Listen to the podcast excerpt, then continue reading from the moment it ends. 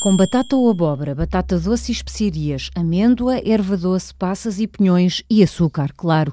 Há mil maneiras de fazer as broas ou broinhas ou broas castelares. O que é certo é que em Portugal, quando sentimos o cheiro e as vemos nas montras das pastelarias, significa que o Natal está a chegar. E cada região tem os seus segredos. As broas vêm das tradições mais antigas na cozinha da quadra, em Portugal, são anteriores, vê bem, ao próprio bolo rei. Eram feitas sobre o joelho, montadas numa folha fresca de laranjeira ou tangerineira, repara bem, e podiam ser de batata doce ou então mais pobres, como as de broa de milho, feitas de farinha de milho, mel, erva doce e água flor de laranjeira. E claro, faziam-se em casa. Pede ajuda a um adulto e experimenta.